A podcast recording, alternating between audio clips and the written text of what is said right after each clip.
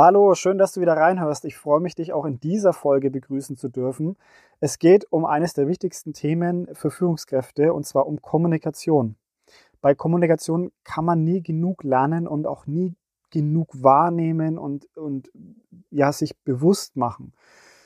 Wir müssen tagtäglich mit ganz vielen Leuten kommunizieren auf ganz vielen unterschiedlichen Ebenen, äh, sei es direkt, sei es indirekt, schriftlich oder mündlich komplett egal. Kommunikation ist immer und überall in unserem Alltag vorhanden und stellt uns natürlich auch vor Herausforderungen. Und von daher, wenn du eine Führungskraft bist oder wenn du eine Führungskraft werden willst, solltest du dich mit dem Thema immer wieder auseinandersetzen. Ich habe heute für diese Folge die fünf Axiome von Paul Watzlawick mitgebracht. Genau gesagt sind es die fünf Axiome zur Kommunikationstheorie von Paul Watzlawick. Ähm, wenn du nicht weißt, was Axiome sind, Axiome sind eigentlich so Grundregeln, kann man es eigentlich auch übersetzen. Es geht wirklich um die Grundlagen oder fünf Regeln der, oder fünf, ja, fünf Regeln für die Grundlagen der Kommunikation von Paul Watzlawick. So kann man es auch übersetzen. Das heißt, diese fünf Axiome helfen dir, Kommunikationssituationen zu analysieren, sodass du besser verstehst, was ist denn da gerade passiert, warum ist denn die Kommunikation vielleicht hier oder da abgebogen oder in die falsche Richtung gegangen. Oder auch, wenn du dich damit beschäftigen möchtest, wie kannst du zukünftig besser kommunizieren? Wie kannst du als Führungskraft besser mit den Leuten umgehen und dich klarer ausdrücken, beziehungsweise woran kann es scheitern, dass du dich klar ausdrücken kannst oder woran kann deine Kommunikation scheitern? Ich habe jetzt diese fünf Axiome dabei und möchte kurz mit dir über alle fünf Axiome drüber gehen und äh, wenn möglich auch ein Beispiel dazu geben, dass du es dir gut vorstellen kannst. Nummer eins kennt jeder und wenn ich es ausspreche, dann weißt auch du, dass du schon mal mit diesen Axiomen zu tun hattest. Es heißt, man kann nicht nicht kommunizieren. Ganz klar. Hat jeder schon mal gehört. Die Grundlage davon ist einfach, äh, dargestellt, Kommunikation findet auch ohne Sprechen statt, wenn du so möchtest. Das heißt, Kommunikation bedeutet nicht nur, dass wir miteinander reden, dass zwei Personen Wörter finden und die dann auch verstanden werden, sondern auch alles, was ohne Wörter stattfindet. Gestik, Mimik, auch ähm, Blicke, egal was du möchtest, Kommunikation findet immer statt. Du kannst sie nicht vermeiden. Auch wenn du versuchst, sie zu vermeiden, ist das ja wieder ein Signal für Kommunikation. Zum Beispiel im Firmenalltag bei dir im Team kann diese, dieses erste Axiom auch stattfinden. Du verteilst Aufgaben und es ist eine sehr undankbare Aufgabe dabei. Niemand möchte sie haben. Was machen deine Mitarbeiter, Mitarbeiterinnen? Sie gucken weg. Sie gucken auf den Boden. Sie probieren Augenkontakt, Blickkontakt zu vermeiden. Denn Blickkontakt bedeutet ja wieder mehr oder weniger, ich bin dabei, ich bin vielleicht auch bereit, ich übernehme das gerne oder lass mich mit dir reden, ich bin da, du kannst mich ansprechen. Wenn Leute weggucken, ganz klar ist die Kommunikation gestört. Ja, für uns eigentlich komplett klar, aber man sollte wirklich mal darüber reden und sich da bewusst Gedanken drüber machen. Dann wird Kommunikation plötzlich auf einer ganz anderen Ebene für einen dargestellt. Gehen wir weiter zu Nummer zwei. Es wird nämlich komplexer. Nummer zwei heißt, jede Kommunikation beinhaltet einen Inhalts- und einen Beziehungsaspekt. So, was bedeutet das? Die Inhaltsebene oder der Inhaltsaspekt ist die reine Information, um die es geht, die du weitergeben möchtest. Zum, ja.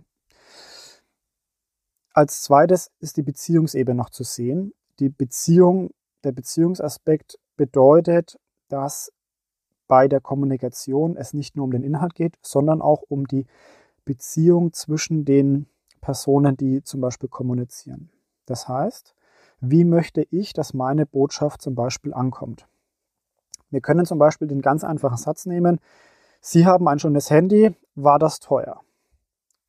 Grundlegend erstmal nur die Aussage.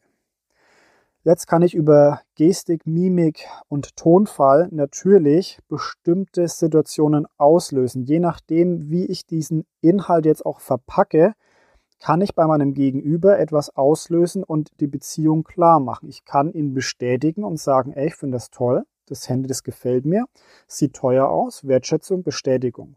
Der andere kann es auch bestätigen. Der andere kann es aber genauso gut auch verwerfen und sagen, ist eine Aussage, interessiert mich gar nicht. Oder du kannst die Aussage auch nehmen, um den anderen zu entwerten. Ähm, indem du zum Beispiel auch ähm, ja, das nicht wertschätzend ausdrückst. Ich glaube, uns ist allen klar, was ich damit meine. Es gibt eine Inhalts- und eine Beziehungsebene, beziehungsweise einen Inhalts- und einen Beziehungsaspekt in der Kommunikation. Gehen wir weiter zu Nummer drei. Kommunikation ist immer Ursache und Wirkung. Ja, auch das ist erstmal sehr, sehr einfach zu verstehen, aber ich möchte wirklich anregen, das zu hinterfragen und gebe auch gleich ein gutes Beispiel, warum genau dieser dritte Punkt, dieses dritte Axiom in sehr vielen Firmen Grund ist für sehr viele Konflikte. Kommunikation ist immer Ursache, Ursache und Wirkung, heißt, die Kommunikationspartner reagieren aufeinander. Also alles, was passiert, löst auch wieder eine Gegenreaktion aus. Und auch diese Gegenreaktion löst wieder eine Reaktion aus. Das ist quasi auch so als Kreis zu verstehen. Ich gebe jetzt mal ein Beispiel und möchte einfach klar machen, warum wir uns dessen sehr bewusst werden müssen im Büro vor allem Dingen oder in Unternehmen. Es geht nicht nur um die Kommunikation in Büros, sondern auch in Werkstätten habe ich das häufig erlebt. Folgende Situation, stell dir vor, ein Chef verlangt von seinem Team mehr Eigenverantwortung.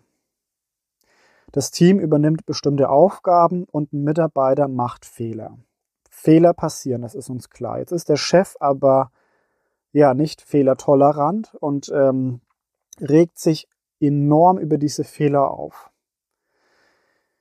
Wir haben keinen richtigen Umgang, wie wir mit Fehlern umgehen zum Beispiel. Was passiert als nächstes? Der Mitarbeiter hat natürlich Angst, Eigenverantwortung zu übernehmen und wird weniger Eigenverantwortung in das Team einbringen. Das wiederum führt wieder auf den ersten Punkt zurück und damit haben wir den Kreis. Der Chef verlangt wieder mehr Eigenverantwortung und, und, und, und wir gehen den kompletten Schritt weiter und weiter und weiter und immer wieder durch. Von daher, Kommunikation ist immer Ursache und Wirkung, ist ein bisschen tiefsinniger zu betrachten, beziehungsweise sollte man als Führungskraft für sich gut reflektieren, weil häufig die Kommunikation oder die Verhaltensweisen von Führungskräften bestimmte Dinge in Unternehmen auslösen, die wiederum Folgen haben, die wir als Führungskräfte erstmal nicht identifizieren, dass es von uns kommt, aber tatsächlich sollten wir uns da Gedanken darüber machen, was unser Verhalten alles auslösen kann. Gehen wir zu Nummer 4. Kommunikation ist immer digital und analog. Jetzt muss man ein bisschen drüber nachdenken und man sollte ähm, das ganze Thema Handy und digital äh, außen vor lassen. Es, es, heißt, es geht jetzt nicht um digitale Medien, Handys, Laptops, äh, Tablets, was auch immer, sondern digital und analog meint was anderes. Bei digital geht es um die Sachinformation und bei analog geht es wieder um die Beziehungsebene, die sich wiederum durch Gestik und Mimik deutlich macht. Ähm, diese analoge Kommunikation oder dieses, dieses analoge Thema kann nämlich auch zu Fehlinterpretationen führen. Also die Sachinformation ist häufig klar, da gibt es wenig Spielraum für Fehlinterpretationen, aber bei der analogen Kommunikation heißt Gestik, Mimik und so weiter, kann es sehr schnell zu Fehlinterpretationen führen. Ich gebe mal ein Beispiel. Äh, Tränen können von Schmerzen ausgelöst werden oder vor Freude da sein. Ähm, ein Lächeln kann Sympathie oder auch Verachtung bedeuten, je nachdem, wie wir das interpretieren. Ja. Oder, und das ist ein ganz, ganz wichtiger Punkt, der auch immer wieder als Beispiel gebracht werden sollte, meiner Meinung nach. Ich bringe es jetzt bewusst. Viele Mitarbeiter oder nicht viele, es gibt einige Mitarbeiter im Unternehmen oder in jedem Unternehmen, die eine sehr starre Gesichtshaltung haben die nicht unbedingt entspannt ist, sondern eher angespannt wirkt. Dadurch wirkt das Gesicht grimmig oder irgendwie unzufrieden. Und dieses starre Gesicht kann unterschiedlich interpretiert werden, kann entweder Abneigung äh, bedeuten oder eben auch Konzentration. Wenn man nämlich sich mit diesen Leuten dann mal unterhält und fragt, hey, du hast so ein starres Gesicht oder was machst du denn, was denkst du denn gerade, dann kommt sehr häufig die Antwort, oh, das habe ich eigentlich immer, wenn ich mich konzentriere oder anders. Das heißt, dieses starre Gesicht oder dieses Gesicht kennt vermutlich jeder. Vielleicht hast du es ja selbst auch. Mir ist das früher zum Beispiel oft gesagt worden, bis ich dann wirklich verstanden habe, ich muss daran arbeiten und den Leuten das auch häufig dann mal erklären, beziehungsweise habe dann auch gemerkt, wie die Reaktionen waren und habe dann agieren können. Du merkst, digital und analog ist auch wieder wichtig. Digital Sachinformation, analog kann viel interpretiert werden und auch das hat großes Potenzial in Unternehmen, Konflikte auszulösen oder eben Probleme auszulösen. Gehen wir zum letzten Axiom und dann sind wir auch schon durch. Das letzte Axiom heißt, Kommunikation ist symmetrisch oder komplementär. Symmetrisch bedeutet, die Gesprächspartner haben eine gleiche Stellung, eine gleiche Ebene. Komplementär bedeutet dann dementsprechend, dass die Gesprächspartner eine unterschiedliche Ebene haben. Damit ist nicht gemeint, der eine ist besser oder schlechter, sondern es geht einfach nur um diese reine Ebene. Man kann Chef- und Angestelltenverhältnis sehen. Man kann Freunde auf gleichen Ebenen zum Beispiel sehen. Kollegen sind auf gleichen Ebenen. Auf Komplementären ist zum Beispiel der Chef oder der Mitarbeiter oder zum Beispiel auch Mutter, Tochter, Vater, Sohn. Die Kommunikation findet dort statt. Das ist klar. Jetzt muss man aber auch wissen, dass es hier zu ganz, ganz großen Konfliktquellen kommen kann, wenn einer der Partner versucht, den anderen auszustechen. Also selbst bei symmetrischen Beziehungen passiert es häufig. Ne? Also stell dir mal vor, du bist Verkäufer und ein anderer Verkäufer kommt auf dich zu oder ein sehr guter Einkäufer kommt auf dich zu und ja, ihr probiert euch auszustechen. Da kann es natürlich zu Konflikten kommen. Oder gehen wir mal kurz auf die private Ebene, Mutter-Tochter-Beziehungen. Das sind sehr, sehr schwierige ähm, Kommunikationsbeziehungen häufig, wird auch immer wieder dargelegt. Da kann es immer mal vorkommen, dass an einem gewissen Zeitpunkt auch bei äh, Vater-Sohn-Beziehungen kann es vorkommen, dass eben irgendwann das Kind versucht, den, den Erwachsenen, die Eltern zu übertrumpfen und auch mal ähm, quasi einen Punkt zu landen.